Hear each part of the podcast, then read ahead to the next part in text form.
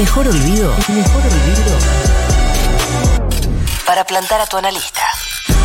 Futurock. Futurock. FM.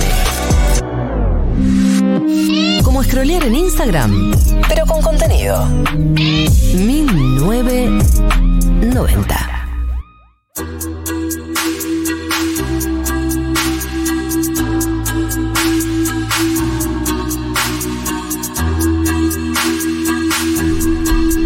Eh, en la tarde del día de hoy. Recuerden que estamos al aire en 1990.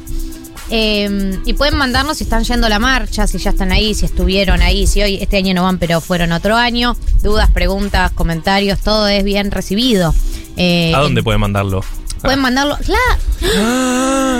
Hoy no dije el número de WhatsApp ni una sola vez. Porque mi hermana me acaba de mandar una captura de pantalla que mandándole mensajes a una cuenta que nunca le respondían y el último mensaje le dicen equivocado. O sea, le mandaba mensajes como a un programa de radio tipo acá el hermano, de Martín, no sé qué, re lindo, legal, ¿eh? Y después de mucho tiempo alguien le pone equivocado.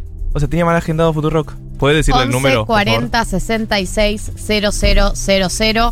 11 40 66 0000. Eh, podés agendarlo como Futurock eh, y ya no tenés que esperar a que yo repita el número cara, cara vez. Todo esto por Nara. Cararía. Todo esto por Nara. Eh, 11 40 66 000. Eh, esperamos sus mensajes eh, en general, ¿no? Como que queremos saber que están ahí junto, junto a nosotros en los, los 55 minutos de programa que nos quedan por delante. Ahora sí, ¿estás bien? Porque esto es una persona que acaba de entrar a la mesa y, no sé si venís corriendo de afuera, te conozco, seguro te apuraste. Sí, eh, estaba dando vueltas, repitiendo la columna, así como haciendo tiempo, y me dijeron, entra. Entré a todos lados. Eh, este es Matías Fine, es nuestro columnista de cine. ¡Bravo!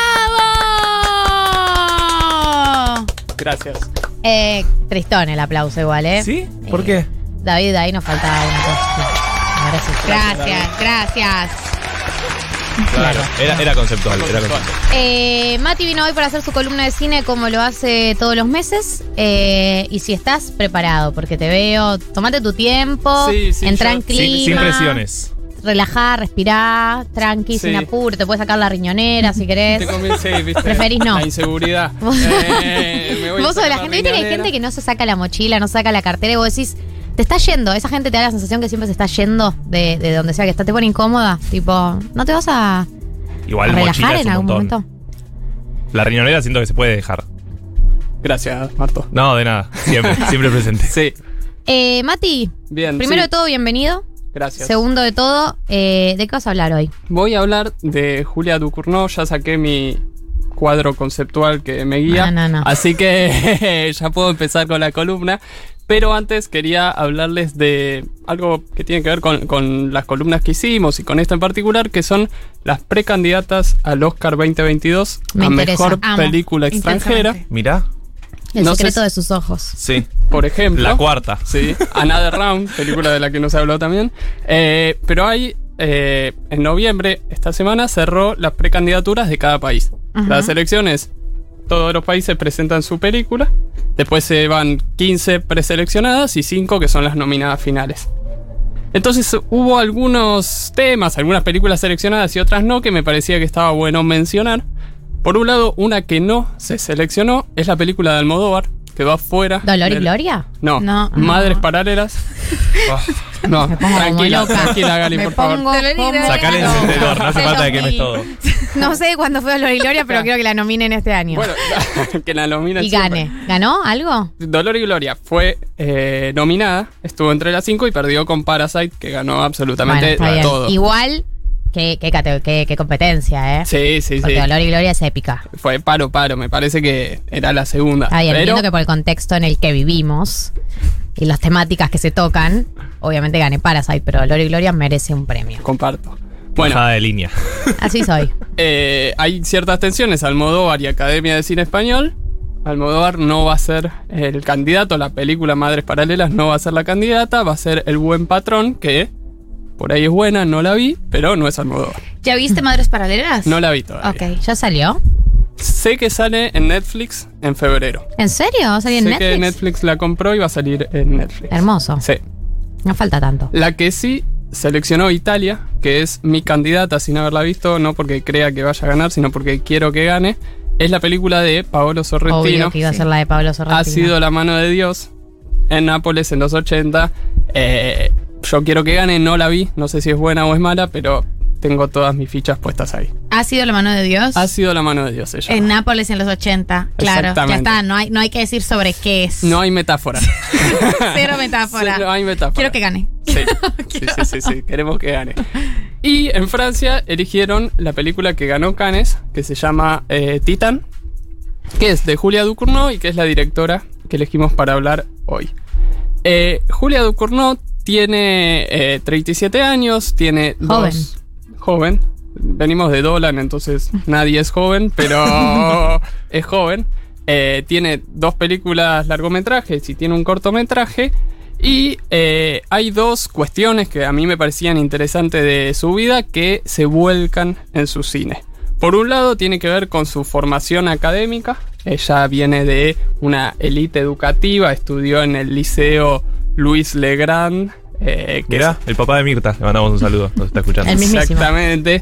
Ahí estudiaron, no sé, Durkheim, Bourdieu, como... Lloro. Oh, Lloro. Claro, Claro. Lloro. Claro. Sí, sí, sí. Nivel. Te lo digo mirándote a vos porque sé... Bourdieu fue eh, su profesor. es como... Hay un aula que se llama Bourdieu. Sí, sí, donde vos veías alumnos egresados Daniel Scioli, eh, eh, Bourdieu, ¿entendés?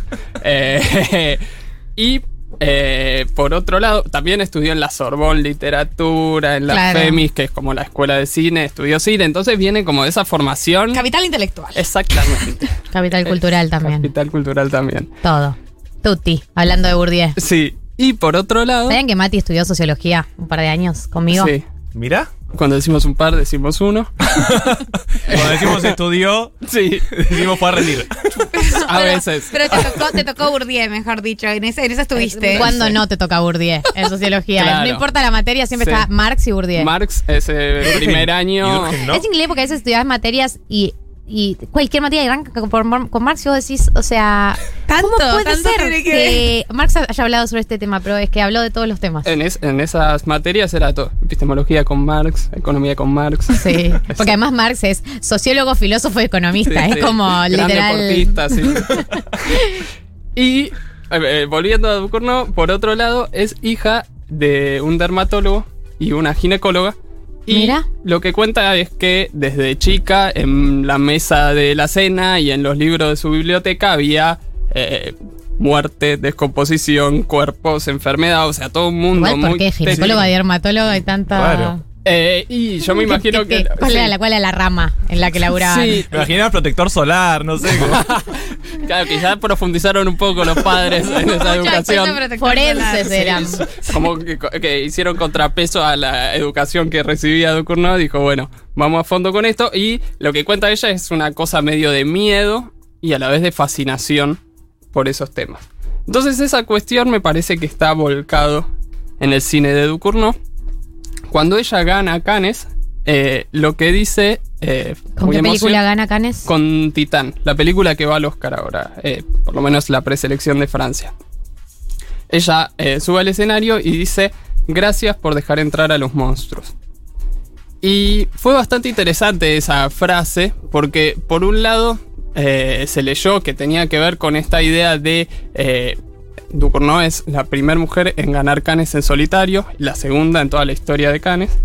Eh, y estaba siendo premiada por eh, Spike Lee, afroamericano, primera vez que un afroamericano presidía. Entonces había toda una cosa de ciertas figuras que habían sido marginadas y que ahora estaban en el centro de lo que es el centro del cine, eh, que es Cannes, el festival más importante. Y por otro lado, estaba ganando ese premio con una película de terror. Ok. Entonces, en donde siempre se premiaba el cine arte y un cine determinado, de repente se estaba premiando una película de género. Entonces, esas dos cuestiones hacían que esa frase tuviera mucha contundencia.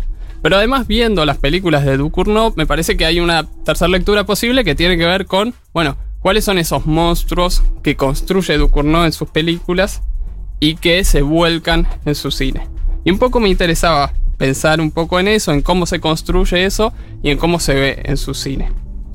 El Bien.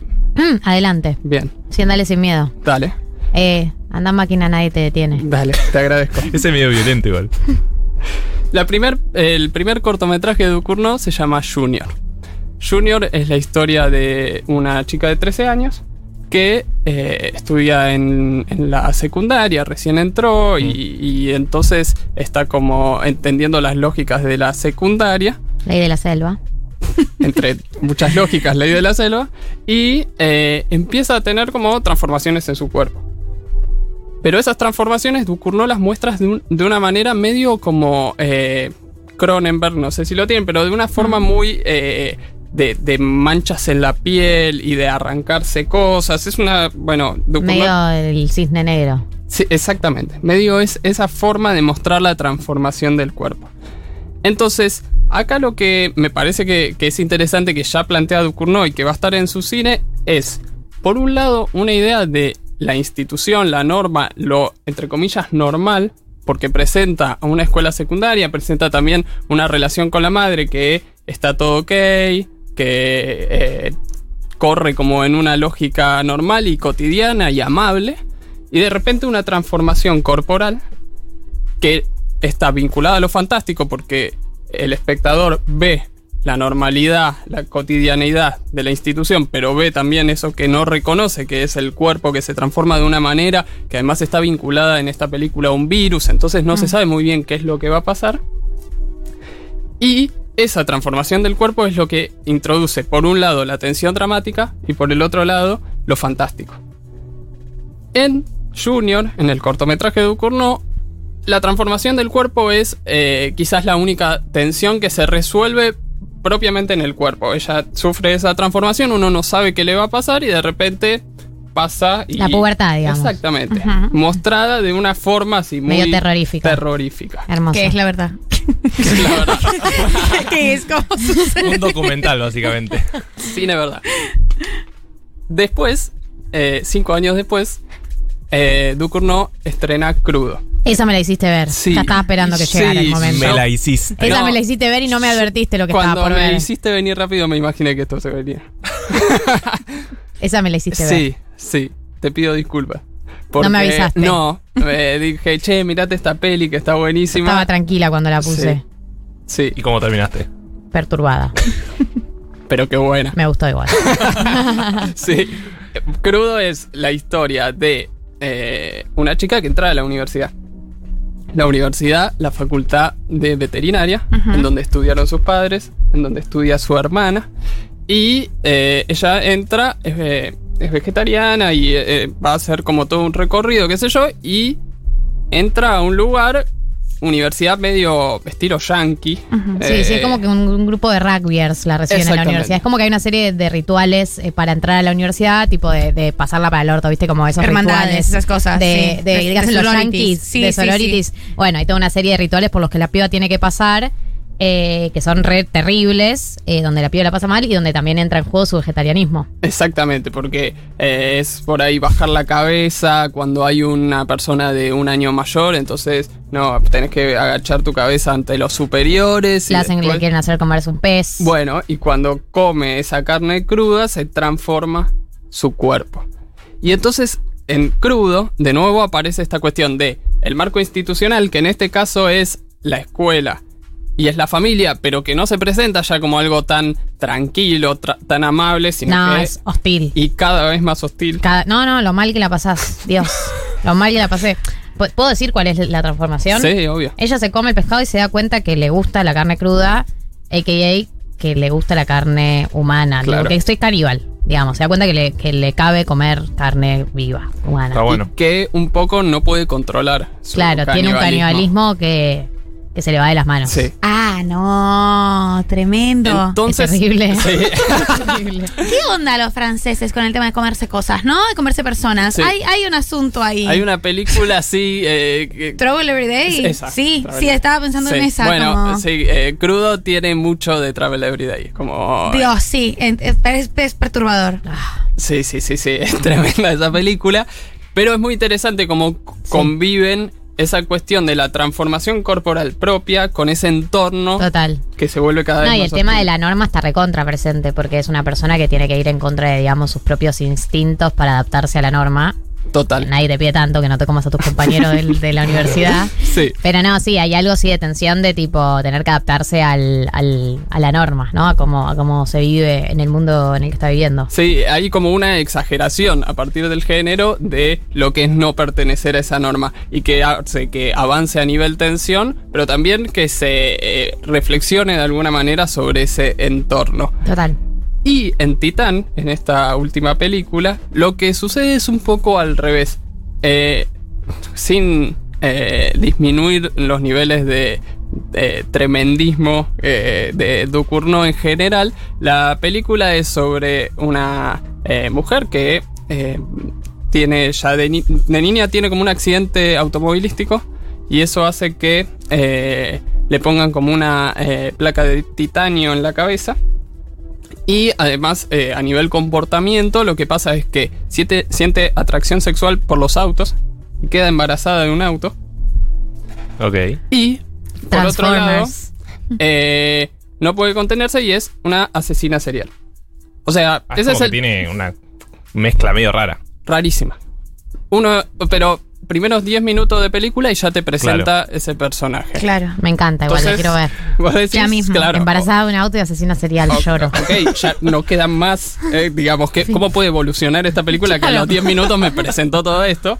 Justamente la cuestión es que eh, medio la policía empieza a estar cada vez más cerca de atraparla a, a ella. Entonces se hace pasar por el hijo de un tipo. Eh, y este hijo de- está desaparecido hace 10 años. Entonces ella eh, se, se rapa, se lastima la cara, todo, para aparentar ser este hijo. Y el bombero, medio en una cosa de locura, la acepta. Y, El padre del. eh, sí, perdón, es bombero este. Me ahorré un dato. Eh, este tipo la, la acepta y cree que es su hijo, aunque todo el mundo sabe que no es su hijo, él dice, no, no, es mi hijo. Listo. Lo interesante acá es que, eh, por un lado, la institución de entrada no está. O sea, eh, la personaje no, no, no, no encuentra un marco ni familiar ni institucional que la contenga, aunque sea de manera hostil ni de ninguna manera.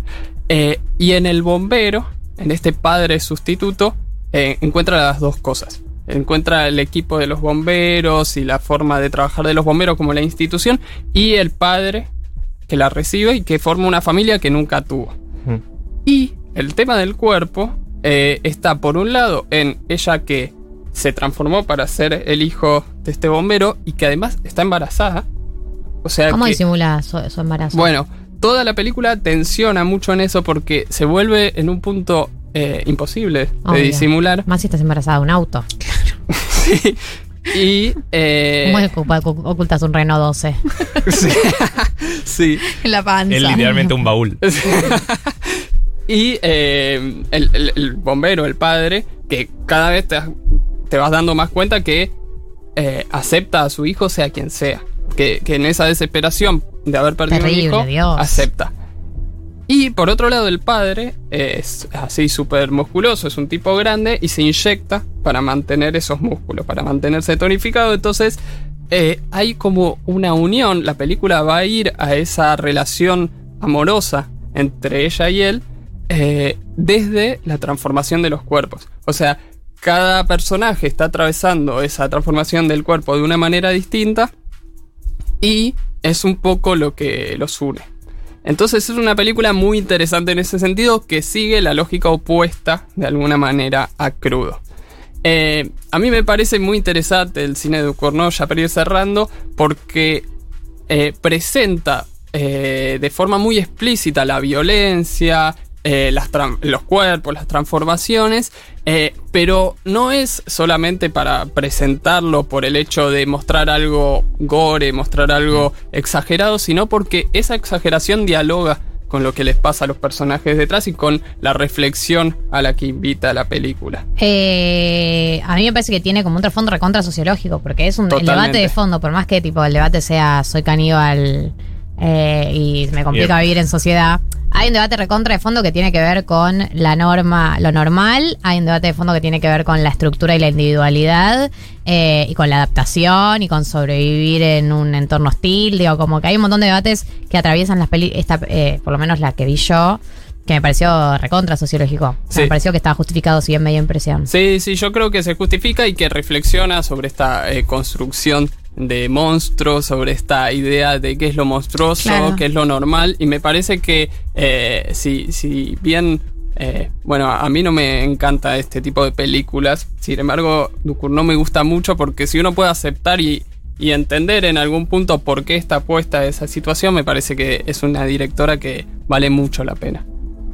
Mati, gracias por venir. A usted. Gracias Muchas por hacer la columna. Eh, seguimos adelante con 1990, ¿te parece? ¿Estás de Bueno, acuerdo? Dale. Dale, dale, máquina,